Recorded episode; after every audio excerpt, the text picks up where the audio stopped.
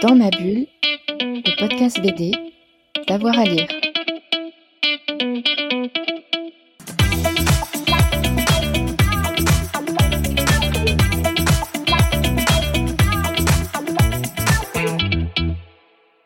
Bonjour à tous et à toutes, bienvenue dans ce nouvel épisode de Dans ma bulle, votre podcast 100% BD avec avoir à lire. On continue à vous parler des festivals qui animent toute la saison pour les amateurs et les amatrices de BD et en ce moment il va y avoir le festival Formula euh, Bula. Formula Bula c'est à Paris, il fête cette année euh, ses 10 ans. On rencontre euh, Raphaël Barban, son directeur artistique, au micro de Fred Michel. Il revient sur les 10 ans de bouillonnement artistique mais aussi sur la programmation de cette édition 2022. Bonjour Raphaël. Bonjour. Merci d'être avec nous sur euh, Dans ma bulle pour un numéro consacré au festival Formula Bula dont vous êtes le directeur artistique. Alors avant d'examiner ensemble la longue et belle programmation de l'édition 2022, j'aimerais que l'on revienne ensemble sur euh, la jeunesse de ce festival hybride et exigeant qui a pris source, je crois, en 2011 à Saint-Ouen, c'est ça? Oui, c'est exactement cela. Euh, en 2011, on a monté ce festival euh, pour répondre à une, demande, un besoin de la commune de Saint-Ouen à l'époque, qui venait de, construire une nouvelle médiathèque et qui était baptisée Persépolis et dont Marjane Satrapi était la marraine. Euh, la maire de l'époque avait euh, émis le souhait, pour accompagner cette nouvelle médiathèque, de créer un événement dédié à la bande dessinée dite indépendante ou alternative. Et donc, bah, on a été on a été mis en relation euh, avec euh, la municipalité, puis on a réfléchi à un projet avec euh, Marina Coro et moi-même, et ce projet, c'est Formula Bula. et ensuite, vous êtes parti plutôt vers Paris. Et c'était quand même quelque chose de singulier parce qu'il n'existait pas vraiment d'événements autour de la bande dessinée de cette ampleur à Paris, en Ile-de-France. Oui, alors il y, a eu euh, toujours plein d'initiatives, hein, euh, de tentatives, de festivals et d'événements euh, autour de la bande dessinée à Paris, en Ile-de-France. Il y en a toujours, on n'est pas les seuls. Mais effectivement, on peut dire sans prétention qu'on a on a un petit peu euh, installé un festival euh, international qui plus est euh, dédié à la bande dessinée à, Paris. Quoi. maintenant il est bien installé, ça fait 10 ans, donc il s'en est passé des choses en 10 ans. Donc j'ai repris un peu le, tout ce qui s'est déroulé. il y a eu 1000 artistes, 70 expositions, 100 conférences, 500 ateliers. 80 000 festivaliers et sans oublier les superbes affiches signées ciseaux. donc c'était quand même pas mal hein, en 10 ans d'avoir fait tout ça. Est-ce que vous pensiez il y a 10 ans en arriver là? Euh, non, non, non, je dirais que même euh, aujourd'hui, en fait, on prend chaque édition euh, l'une après l'autre. parce qu'une édition de festival, hein, c'est toujours un boulot titanesque. Donc on se projetait pas forcément euh, sur 10 euh, ans quoi. Enfin on, était parti pour, euh, pour faire le festival, mais combien de temps Voilà, on savait pas trop. Et aujourd'hui, oui, effectivement, on se retourne, on regarde tout ce qu'on a fait sur les dix dernières années. Et on est assez assez heureux et assez fier de, du travail accompli finalement. Vous pouvez. et alors comment vous définiriez le Formula Bula? Parce que c'est pas un salon de bande dessinée, on vient pas pour uniquement se faire dédicacer. C'est un, événement, une manifestation hybride. Et on a des rencontres, des expositions. Ouais, alors à l'origine, le festival justement a été euh, uniquement festival, on va dire. Si on doit faire une distinction entre festival et salon, effectivement, elle existe. Les deux premières éditions qui se sont déroulées à Saint-Ouen, euh, il n'y avait pas de partie salon. Euh, c'est-à-dire qu'il n'y avait pas un village d'éditeurs comme on a aujourd'hui et qui implique effectivement euh, des rencontres avec, euh, entre les auteurs et, le public, et ces rencontres pouvant euh, prendre la forme d'une séance de dédicace. le, excuse-moi, la question c'était? C'était la définition du festival. Ah oui, d'accord. Alors la définition du festival, c'est quelque chose qu'on nous demande toujours et qu'on a toujours un peu de mal à définir parce que je pense que c'est un festival qui, qui, est mouvant, qui se définit pas totalement, qui, euh, qui s'autorise des incursions euh, d'une année sur l'autre dans des domaines très différents. C'est pour cela d'ailleurs qu'on a mis cette mention euh, sous le titre Formula Bula. Euh, bande dessinée et plus y affinité parce qu'on a euh, depuis le début toujours euh, aimé associer à la bande dessinée d'autres pratiques artistiques. Regarder ailleurs aussi vers le cinéma, le dessin animé, l'illustration. Ouais, oui, exactement. Depuis le début, on a toujours programmé du cinéma, on a invité des acteurs comme Michel Piccoli ou Irène Jacob à lire des récitatifs de bande dessinée. Michel Piccoli qui disait Peyo. Voilà, exactement. C'est à l'initiative de, de Blutch à l'époque. Euh, et donc c'est un festival qui, je dirais, euh, s'envisage euh, s'envisage comme chaque année un nouveau récit. un nouveau récit, et même je, je ferai un parallèle avec, avec le livre, avec l'objet. Euh, en cela que le festival, finalement, euh, l'objet, la forme qu'il prend, elle est définie par le travail qu'on porte sur euh, les scénographies, la mise en scène, le graphisme, l'image du festival confiée chaque année depuis sa création à l'artiste associé qui est Ciseaux. Donc ça, je dirais que c'est plutôt la partie objet. forme, et puis à l'intérieur, quand on ouvre cet objet, à l'instar d'un livre, il y a un récit il y a un récit, sauf que chez nous, le récit, il est choral, finalement, puisque euh, il est composé de plusieurs voix, euh, qui sont celles des auteurs, qui sont exposés, qui sont invités à imaginer euh, des spectacles, des performances, des interventions diverses et variées. Et je dirais que c'est un petit peu ça qui définit Formula Bula. Donc c'est quelque chose de formel et sériel en même temps.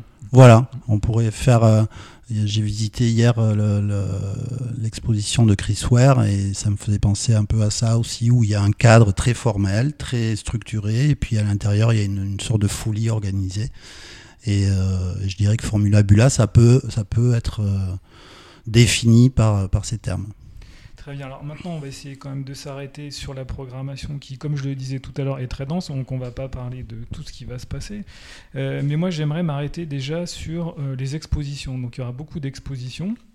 Moi, j'en ai repéré trois vraiment qui me, paraissent euh, vraiment très très bien. Donc il y en a une, c'est les expositions imaginées. On a aussi travaux publics et quelque chose de complètement dingue consacré à Norbert Moutier. Donc est-ce que vous pouvez me parler déjà des expositions imaginées? Alors le, projet autour de Norbert Moutier, c'est le fruit d'une rencontre, enfin d'une rencontre de quelqu'un qu'on connaît depuis longtemps, avec qui on travaillait depuis longtemps, qui s'appelle Xavier Girard, qui est un enseignant euh, à, Orléans, à la fac d'Orléans, et qui, euh, a beaucoup travaillé autour du jeu vidéo, euh, et qu'on a souvent reçu à Formula Bula. justement autour de la création de jeux et de, d'espace d'expression euh, liés au jeu.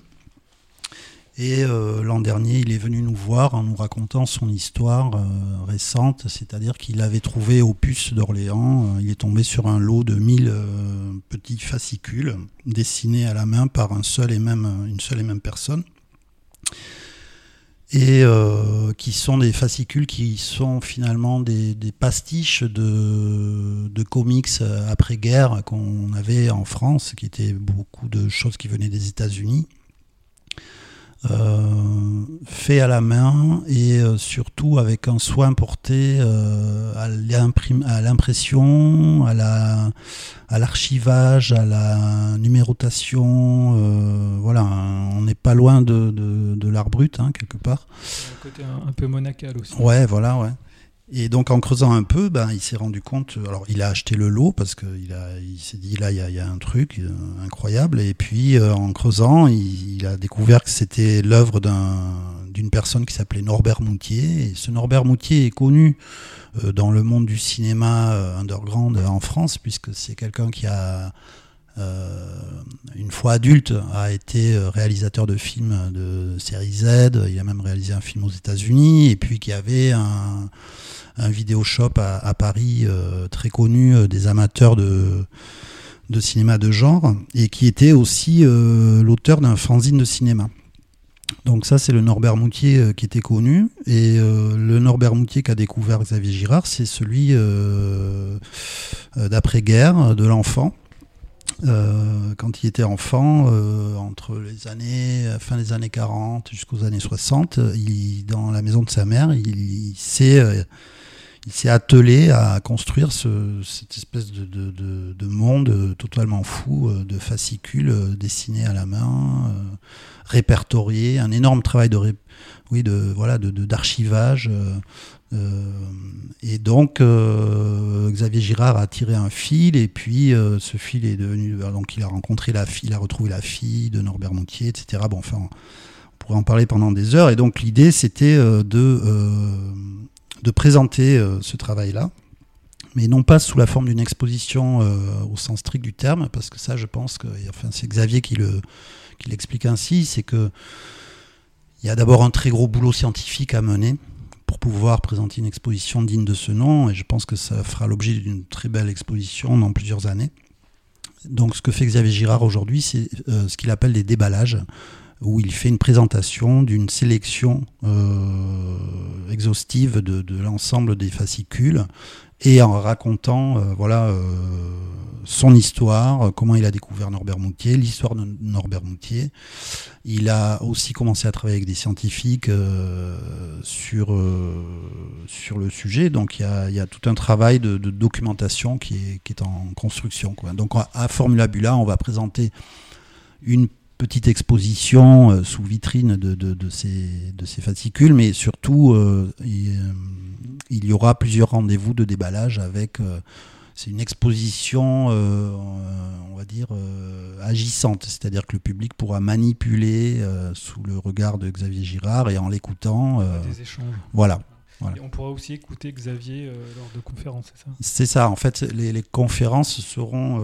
c'est un, tout en un, quoi. C'est-à-dire que c'est un déballage, discussion, conférence. Voilà. D'accord.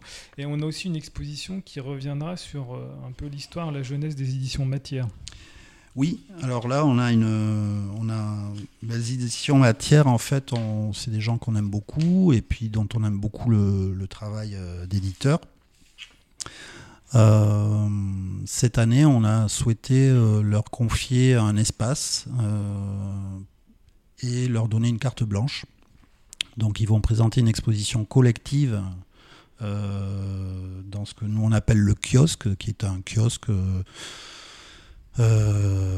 un kiosque d'exposition, enfin un support d'exposition imaginé par nos amis scénographes euh, de l'atelier 1.1. Et, et, donc les éditions matières, au, lieu de, se contenter de faire une sélection dans leur catalogue assez dense euh, et de faire une exposition rétrospective, on confiait à Sami Stein, qui est un auteur de la maison, euh, le soin d'imaginer un scénario et de raconter euh, à travers ses yeux à lui l'histoire des éditions matière. Donc l'exposition s'intitule Édition matière, l'histoire vraie, et elle va regrouper euh, tous les auteurs de la maison d'édition, mais qui seront réunis euh, à travers un, fil, un récit scénarisé par Sami Stein. Alors, je ne peux pas vous en dire beaucoup plus parce il faut, faut l'avoir. Il faut l'avoir. Euh, il y aura une forme de théâtralisation finalement de, de l'exposition telle que l'a imaginé Sami. Ça va être super, je pense. Voilà. Et la troisième exposition, c'est une exposition là encore une fois hybride et fantasmé, c'est ça, avec plusieurs auteurs. Euh.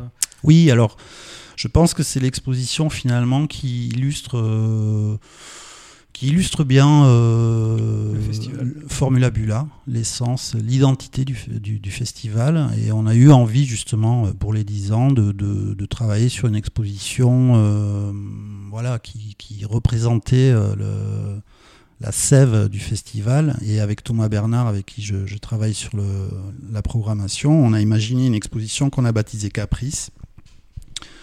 En se disant, bon, finalement, on a 10 ans, on peut se faire un petit caprice. Donc euh, ce caprice consiste à d'abord euh, exposer des gens qu'on n'avait jamais exposés. Euh, certains d'entre une et d'entre eux ont déjà été invités et participé de nombreuses fois au festival, mais n'avaient jamais été exposés de façon euh, formelle, participer euh, à travers d'autres activités. Et donc cette exposition, on l'a imaginée comme un voyage dans le temps, parce que finalement, Formula Bula, c'est aussi ça. C'est euh, si on considère que la lecture d'un livre ou d'une bande dessinée, c'est s'extraire du temps, Formula Bula, c'est c'est peut-être finalement voyager dans le temps. Depuis sa création, le festival n'a eu de cesse de programmer, d'essayer de, programmer un dialogue entre des auteurs, euh, des auteurs euh, anciens, parfois même euh, morts, disparus ou alors oubliés, et puis des auteurs très contemporains. En cela, l'idée étant de, de montrer qu'il n'y a pas de qu'il est absurde de, cloisonner euh, les différentes chapelles, les différentes écoles, les différentes générations, les différentes périodes. Euh, qu'il y a forcément, euh, que ce sont des, vases communicants et qu'il y a forcément chez un jeune auteur ou une jeune autrice d'aujourd'hui des références du passé, d'auteurs qui ont posé des bases de, ce genre qu'est la bande dessinée et qui l'ont amené euh, quelque part et qui est ensuite repris par d'autres, etc., etc. Donc l'exposition Caprice euh, illustre ce, va-et-vient entre le passé, le présent et le futur même. Euh, elle regroupe, alors on s'est amusé à jouer autour du chiffre 10, du nombre 10, puisque c'était les 10 ans. Donc il y a 10 autrices et auteurs qui exposent chacun 10 planches et ils appartiennent peu ou prou chacun à dix euh, générations, on va dire, ou tranches d'âge euh, différentes. Et chacun des travaux euh, de chaque auteur exposé représente un moment de la vie différent. C'est-à-dire que l'exposition finalement est une traversée d'une vie humaine, sur, en imaginant qu'une vie humaine c'est 100 ans, segmentée par tranches de 10. Et euh, quand je parlais de futur, ben, par exemple, dans l'exposition, on a un jeune, dessinateur qui s'appelle Victor Walbrou, qui a été euh, le gagnant du prix du fanzine d'enfants euh, il y a trois ans, et qui lui a fait une bande dessinée, donc auto-éditée en fanzine, sur le, Nosferatu de Murnau, une reprise du Nosferatu de Murnau en bande dessinée. Et donc il est exposé, alors c'est le plus jeune exposant, mais c'est finalement lui qui traite l'âge le, plus, le plus vieux, ou même le hors d'âge, puisqu'un vampire, comme chacun le sait, n'a pas d'âge. C'est la préhistoire du cinéma. Voilà, c'est ça. Et donc, euh, et voilà, donc cette exposition euh, regroupe d'illustres dessinateurs. Euh, pour citer quelques-uns. Oui, ben, Forest, pour nous, ça a été vraiment une immense, une immense joie et un immense honneur de pouvoir exposer des planches originales de Barbarella, de Forest, ou de une plume pour Clovis de GB, enfin voilà, pour parler de ceux qui ne sont plus là. Donc il y a cette dimension patrimoniale, hein, toujours qu'on retrouve chez Formula Bula, et puis après des auteurs plus, plus contemporains comme euh, Chloé Wary, Lucas Mété, Ninantico, euh, Kilofer, et puis euh, des classiques comme Florence Estac ou Daniel Gossens. Et il faut expliquer aussi que les expositions vont s'installer dans le temps. Oui, alors les expositions durent un mois, euh, elles vont ouvrir le, 22 septembre et elles euh, dureront jusqu'au 16 octobre. Alors tout à l'heure, vous parliez de temporalité dans la bande dessinée. Et euh, Formula Bula aussi euh, se caractérise par. Il n'y a pas vraiment de lieu en fait. Il y a, plusieurs lieux. C'est pas un seul lieu. On peut, on peut vous trouver à la médiathèque Françoise Sagrand, qui est le, point central, l'ancrage du festival avec les expositions, le salon euh, bande dessinée. Il y a aussi la galerie Mix, le canal de Lourdes, la galerie Robillard. Donc pour vous, vous installez un peu partout dans Paris. Oui, alors ça, c'est pas forcément, c'est un choix par défaut, je dirais, parce que dans l'absolu, euh, nous, euh, ce que l'on cherche aujourd'hui, sur, quoi on travaille d'ailleurs, c'est d'essayer de trouver un, lieu adéquat qui nous permettrait, d'éviter euh, les, aléas climatiques, parce que notre salon est en extérieur autour de la médiathèque François Sagan, dans un endroit absolument sublime, mais, mais si le temps vient à se gâter, cela peut se transformer en un cauchemar. Donc, effectivement, on est euh, dans plein de lieux différents. Des beaux lieux. Des beaux lieux, des lieux qui sont, euh, qui sont très chouettes et où on est très bien accueillis et vraiment.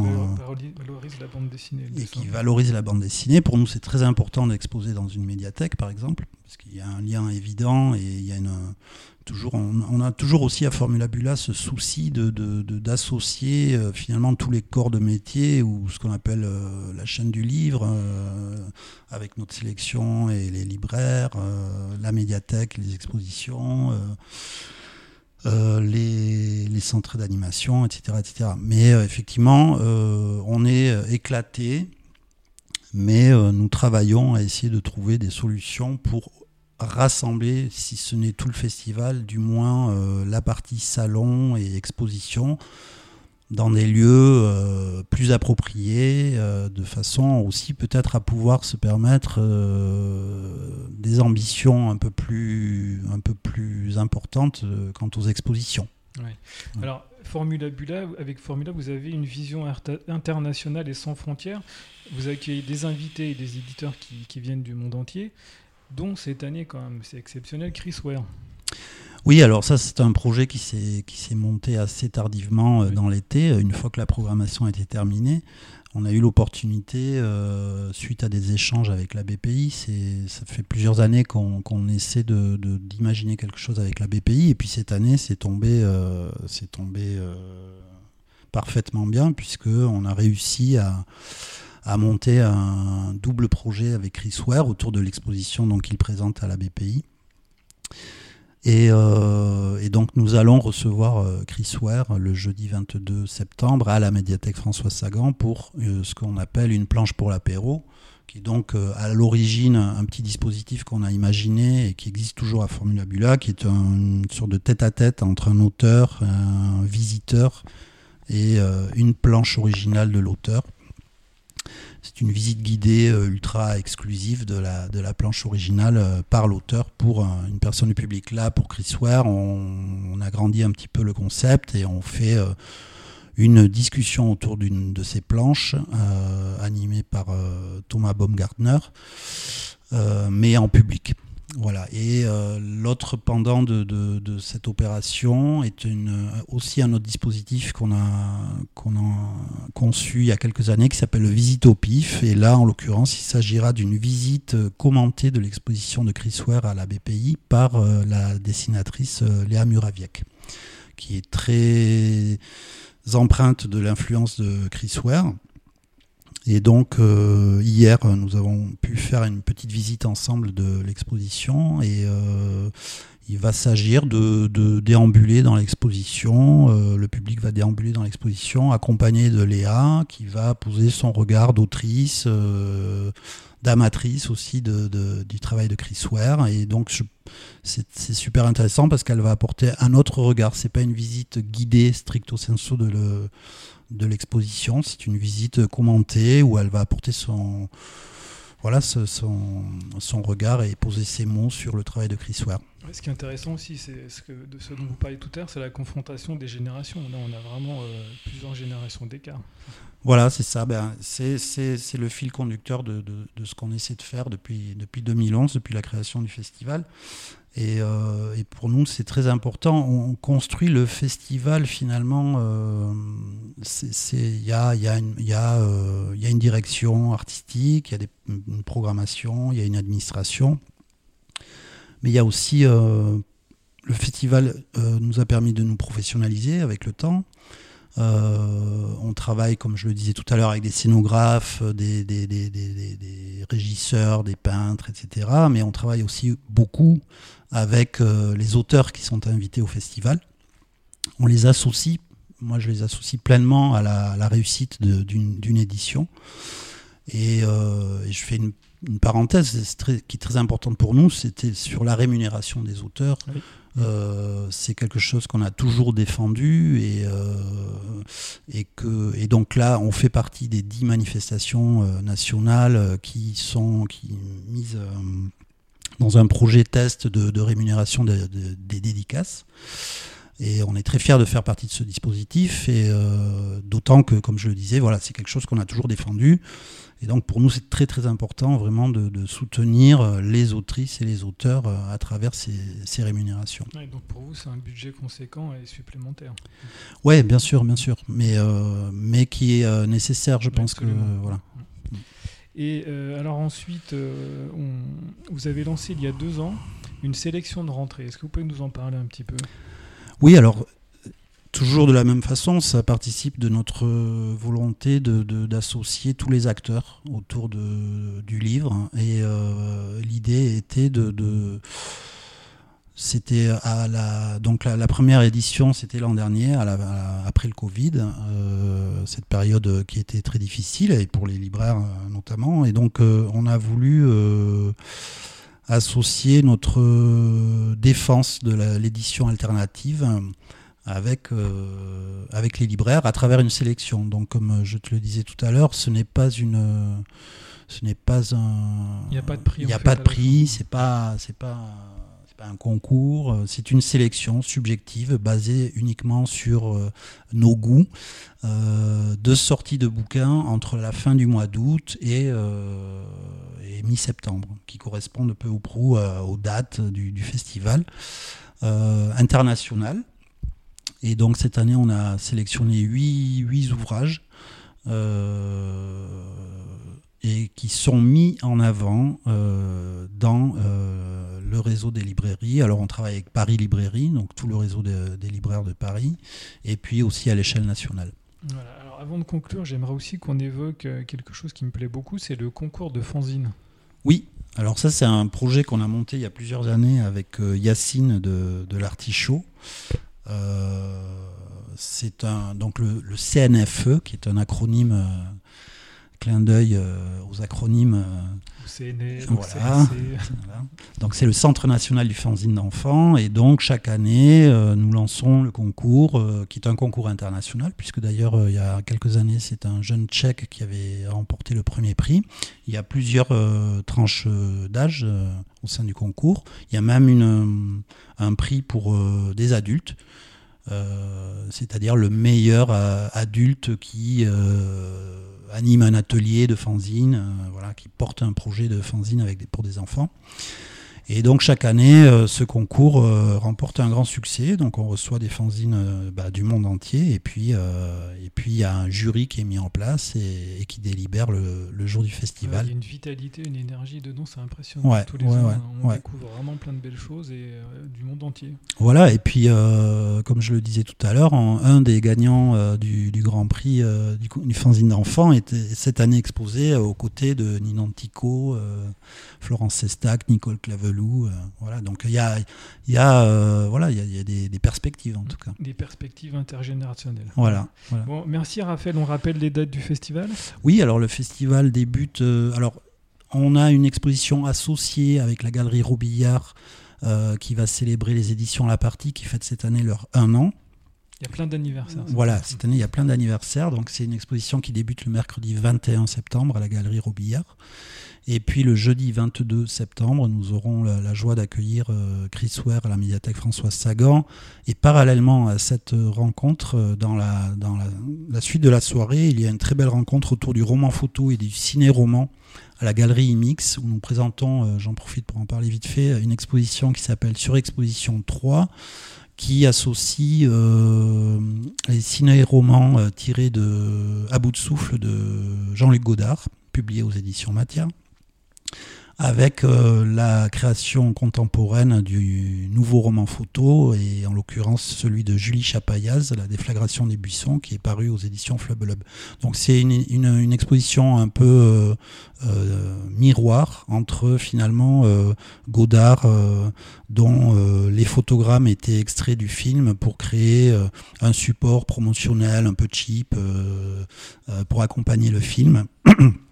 en faisant un roman photo de, à bout de souffle euh, dans des journaux euh, dans la grande diffusion. Et puis en face, euh, finalement, montrer comment Julie Chapayas, pour réaliser son roman photo, a organisé réellement un tournage de cinéma, puisqu'un roman photo, c'est un tournage. Donc il y, a cette espèce de, dialogue entre les deux œuvres qui, est passionnant. Et donc on aura une rencontre. Donc le festival débute le mercredi 21. Et puis euh, à proprement parler, le salon avec les 40 maisons éditions euh, débute lui le samedi 24 septembre à la médiathèque François Sagan jusqu'au dimanche 25. Et n'oublions pas un événement majeur du festival, le Super Loto Bula.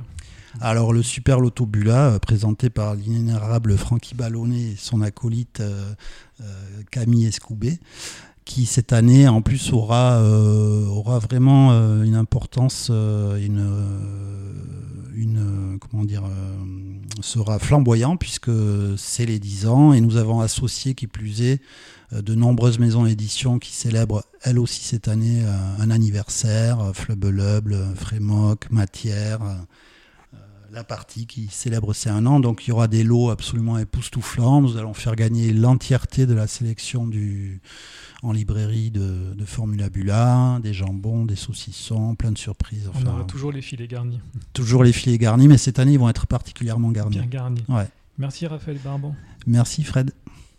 Voilà, on espère vous avoir convaincu d'aller euh, faire un tour à Formula Bula, allez voir sur leur site internet, hein, vous avez toutes les infos. Et puis on se retrouve très vite pour un nouvel épisode de Dans ma bulle, votre podcast 100% BD. Bonne journée à tout le monde. Dans ma bulle, le podcast BD, d'avoir à lire.